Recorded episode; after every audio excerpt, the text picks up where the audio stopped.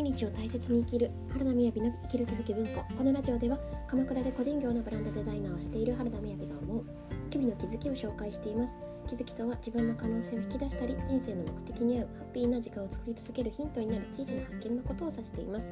サブテーマはみんな一緒に変わっていこう。聞いていてああ自分にもあるなとかわかるわかると思うことがあればぜひコメントいただけると嬉しいです。はいこんにちは。今日は2020年始めてよかったことというタイトルでお話ししたいと思います。まずはじめに12分近況報告ですが、えー、今日はめちゃめちゃいい天気ですね。すっごいいい天気。なんか冬の朝って感じです鎌倉は。でも全国では結構雪が降ったりとか寒さが厳しくなっているようで、まあ、寒いのはあまり変わらないと思うんです。けれどもいい天気ですね。はい。で昨日はしながら考えておりますがそうですね。何か変わったことはあったか？あそうですね。午前中にあるインタビューを受けました、まあ、詳しくはお話ができないんですけれどもこの謝礼をいただけるようなそういったあのインタビューででなんか自分が毎日して日々やっていることっていうことがあ何て言うんですかね。変わっている部分があるんだなっていうことをこう認識したような感じでした。グループでのインタビューだったので、まあ、他の方の話も聞けるわけですけれどもでさらにそこに集まっているっていうことには共通点があってであそっかそっかこれって別に当たり前じゃないんだなっていうことをこう認識したような感じでした。はい。なんかこう自分を観察してみるって大切だなっていうふうに思いました。なんかそういうことを通して本当に自分の中にある決まりっていうことが多分あのあるんだって気づけますよね。私も当たり前に思っていたことがあったんですけどこうやってその他の方の話とかそもそもそこに集まってない場合の話を聞いたりした時にあじゃあ絶対っていうことじゃないんだったら自分が楽しくやってる時はいいけどそうじゃない時は別にやらなくてもいいんだなっていうふうにも思いますよね。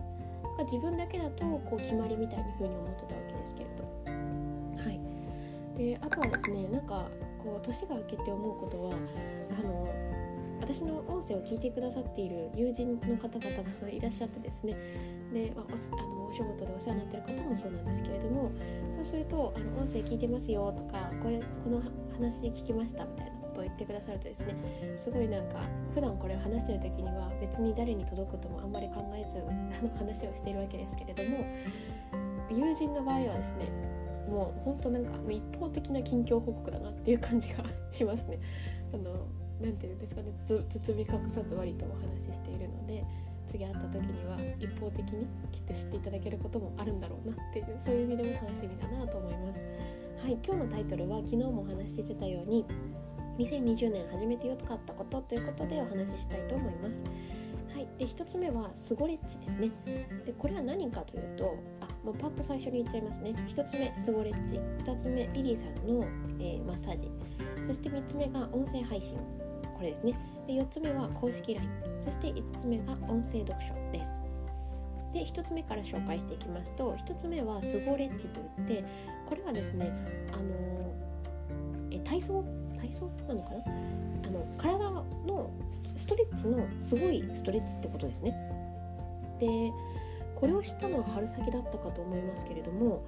あのねこの骨格っていうのかな？骨の調整がすごくできるストレッチだなと思っていてで医者さんとかねアスリートとかそのコーチさんヨガのインストラクターさんモデルといった方々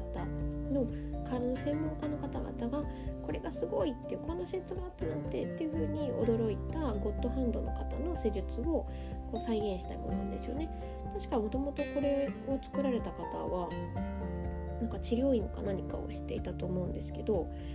でお客さんにあのじゃこれやっといてくださいねっていうようなお話ししたことがですね本当に何十年も悩んでいた患者さんの原因不明の体調不良が治ったりとかなんかそういうふうにこう口コミだけで5万人の方に広がったそういったご自身の施術を、えー、オリジナルのストレッチにしたものがスゴレッチなんですよね。でなんか本当思うのはですねすっごいシンプルなんですよ。すごいシンプルでこれ大丈夫？聞いてるの？っていうぐらい。で私これをご紹介した方がですね60代の方に2人お話ししたんですけれどしたっていうか私が最近これやってますっていう時に「え面白そう」って言って言ってやり始めてくれたんですね。でつまりそのぐらいの方でも全然容易にできるポーズってことです。でその5つぐらいのポーズですね、うん、最近ちょっと寒くってやっていなかったら本当に今朝ちょっと腰痛いなっていう多分昨日ずっと座り続けたからだと思うところもあるんですが、まあ、運動重要だなっていうこととあの多分スゴレッチもねまた復活していく時期だなというふうに思っておりますでマッサージでマッサージではですねまずオンラインサロンの紹介できたらなと思うんですけど今日の話はまたコメント欄に、えー、基本的には書いてある予定です。えっ、ー、とリリーさんっていうですねあの元エステティシャンなのかな？リリーさんの、えー、セルフイノベーションサロンっていうのが。れは月に5500円でですね私もオンラインサロンにいろいろ入ってますけど割と高いんですがま、結果的にね実はそんなにもう後半受けてないで半年ぐらいいってしまってなかなか3万ぐらい使ったなっていう感じはあるんですけれど特にですねあのコロナが始まった時にリリーさんのこの、えー、リンパドレナージュを受け、ま、オンラインの中で入ってで自分でやるようになったんですよね。でなんかすごく馬が合うなと思ったんですよねリリーさんのお伝えされているこのマッサージっていうのが。なぜかというと私は多分うん感覚的なところも多数ありますがでも論理的にだと動きやすいっていうところもあると思うんですよね。なんかこう頭で分かる方が続きやすいみたいなところもあるんですよ。でそういった時にですねあのリリーさん本当にこの骨のこととか筋とかを中心に話してくださるんですよね。ここの何て言うのかなここの骨に沿ってみたいなのとかまあ、ここを剥がすようにみたいな話をするじゃないですか。でねなんかここを温めるように撫でるようにみたいなことを言ってもですね私の中にあまり入ってこずあのこの体ってねこういう仕組みになっていてこことここがつながっていてっていうその解剖生理学の観点から話されてるところがすごく馬があったっていう話ですね。続きやすくで実際に体もすごい変わるんだなっていうことを体感した半年ぐらいでした。これも同じくいや冬に向けてなんかやってないなってところはあるんですけれど 寒くって。ただお風呂の中とかね気になった時にはやっております。はい。で3つ目が音声配信ですね。で音声配信は、えー、3月春分ですね。もうすぐ1年になりますけれどもあほぼ毎日配信やってみようということで始めたのが、えー、音声でした。でそもそもですね、まあ、今私個人業のお仕事している中でお客さんにこうブログを書いてくださいとかそう Facebook で投稿してくださいっていう話とかもするんですけれども、まあ、自分は Facebook から時々投稿するにしてもですねブログとかそういったことをやってなかったんですよ。で、うん、どうしてもなかなか自分の時間をゆっくりとるっていうことが難しくってでさっきのマッサージに紐づくんですがただ自分がどういう人なのか？とかどういうことをこれからやりたいと思っている人間で何をしている人なのか？っていうことが分かりたくって音声配信を始めたっていうのが一つ。もう一つはその自分に時間を使うたとえ10分ずつでも。でもちろんお仕事も自分の時間ではないとは言い切れないんですけれどもなんか自分のこれからの先を考えていく時間とかそういうふうなこともちゃんと取っていきたいなっていうので、まあ、なんかこう積み立てていくような感覚で音声配信を始めたのはあります。そのそのような感じでマッサージも、あの、緊急事態宣言が3月下旬ぐらいに出た時から、えーと朝からね自粛その時は自粛だった気もしますけれどあの移動しなくなったので朝晩の時間が確保できるなと思ったんですよね。でまあ、晩っていうのは脳科学的にも、うんと、ウィルパワーっていうのが下がるんですよね。自分がこうしようという意思がさ低まるのが通常なんですよね。なんでそこに何かを持っていくっていうのはあんまり相性が良くなくってなので朝、起きてから2時間ぐらいはまあ、普段はですねもう起きてすぐぐらいにこうメッセージとか返し始めるわけですけれどもあんまりそういうところには手を開かず、えー、6時だったら6時から8時までには、えーと、ちょっとその時は走ってましたね。走ってマッサージをして走ってそして音声配信をする、まあ、それで大体1時間弱ぐらい1時間半ぐらいになるんですけど。そのルーティンをやっていたなっていうのを思い出しました、まあ、その中の音声配信です。で私は今はスタンド FM っていうところで配信したりあとは同時にアンカーっていうところで配信して、えーと、マルチ配信をしています。他にはヒマラヤでちょっとだけ、えーと、なんか別のねコンセプトでやっていますけれどもあっちをこう広げていきたいなって思いつつあここをなんとか続けていくっていうような現状になってるかなと思いますね。そして4つ目が公式 LINE いやこの公式 LINE はですねまあもうその音声配信にも紐づくんですが音声配信のようにパパッとこうお話しできるツールっていうのは私にとってはとてもありがたいっていう感じなんですね。で言うと、まあ、LINE に値するところではメルマガがとてもいいと思うんですけれども、まあ、これを始めたきっかけっていうのはですね私は思考の学校というところの認定講師の活動もしているんですがこのね体験講座とかをいろいろ開き始めた時にもうね皆さんにご連絡っていうのを本当に忘れちゃうんですよね。どなたにしてたかなっていうことをすぐ忘れちゃう。っていうところでもう自信が持てなくなってきてですねあのまた開催ありますっていう時に最初はもちろんねあのよかったら受けてくださいってこうモニターでお声かけさせていただいたんですけれどもだんだんあえ今度あったら言ってくださいって言ってくださってる方のことを忘れてしまうという大変申し訳ない 頭になっておりますのでそこも諦めようっていうことでそれでこの時に公式 LINE がそういえばあるんだなっていうので公式 LINE を設定したんですよね。でリッチメニューっていう設定もあるのを知ったので、まあ、その時にこう生きる気づき文庫の音声に行けたりとかそういったこう案内をつけられるようにしたわけですけれどもなんかこれを始めたことでですね今大体70人ちょっとぐらいの方が登録してくださっていたかと思うんですけれど